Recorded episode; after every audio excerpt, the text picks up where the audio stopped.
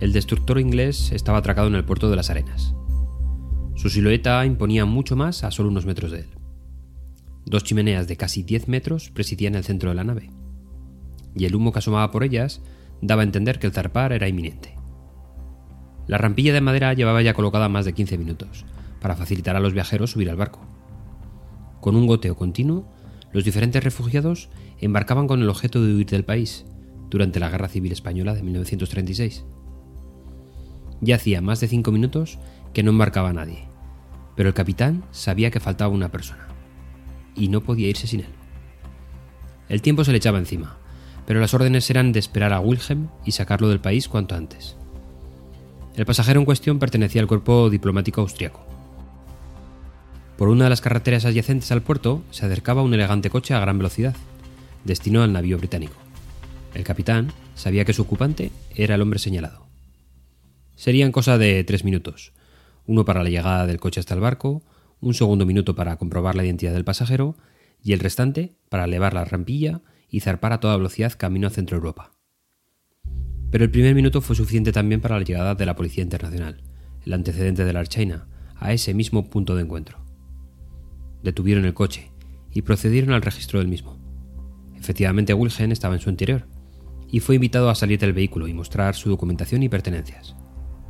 La policía tenía mucho interés por su maleta de mano. Al parecer, el gabinete de José Antonio Aguirre, primer landacari, había recibido una confidencia de que el cónsul austriaco pretendía huir con la información sensible. Al abrir su valija, se encontraron todos los documentos que evidenciaban que el austriaco era efectivamente un espía.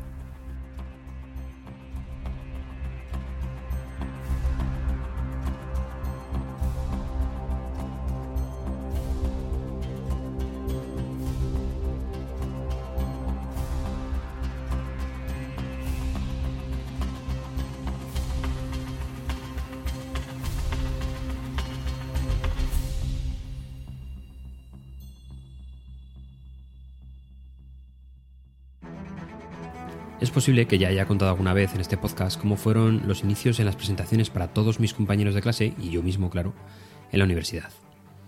Un profesor decidió aplicar la máxima de la letra con sangre entra. Nos dispuso a todos nosotros, los alumnos, en diferentes grupos. Teníamos que presentar una temática al resto de la clase, y hacerlo en inglés, que no era nuestro idioma natal. La crisis de ansiedad era el siguiente paso, como os podéis imaginar. Confieso que le guardo un rencor terrible principalmente porque su intención era llegar hasta lo más profundo de nuestros orgullos y pisotearlos de la forma más cruel que se le ocurriera en ese mismo momento. Seguro que al acabar diría, algún día me lo agradeceréis. Pues no, yo en la vida se lo agradeceré. En su concepto, la idea no era del todo mala. Realizamos las presentaciones y aprendemos de los fallos de todos al ponerlos en común. Pero la ejecución fue humillante. Intentando olvidar este pasaje, me quedo con el concepto de espiar u observar a mis compañeros y colegas durante las presentaciones.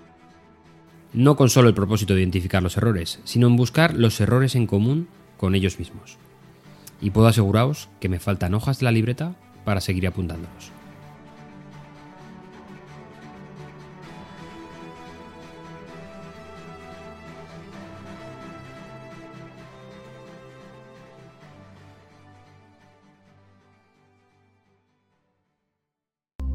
Los documentos encontrados en la maleta de Wilhelm Wakonig no daban lugar a dudas. No solo descubrieron textos sobre la situación de las defensas de Bilbao, llevaba también cartas de banqueros en los que se detallaba la situación económica de la ciudad, o escritos comprometedores de otros diplomáticos con sede en Vizcaya.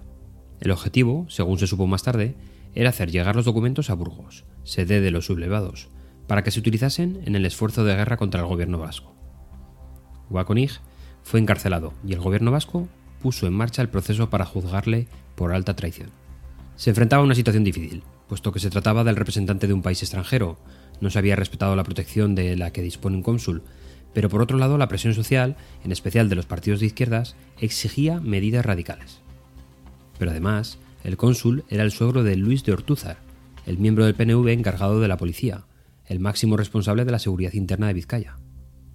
Un tribunal popular le condenó a muerte el 17 de noviembre y dos días más tarde fue fusilado. El Ejecutivo vasco decidió aplicar la pena máxima y rechazó todas las peticiones de indulgencia. Ortúzar, a raíz de este caso, fue destituido en el gobierno vasco y enviado al extranjero. La historia era el comienzo de un largo hilo de traiciones, que sin duda son merecedoras de otro capítulo aparte.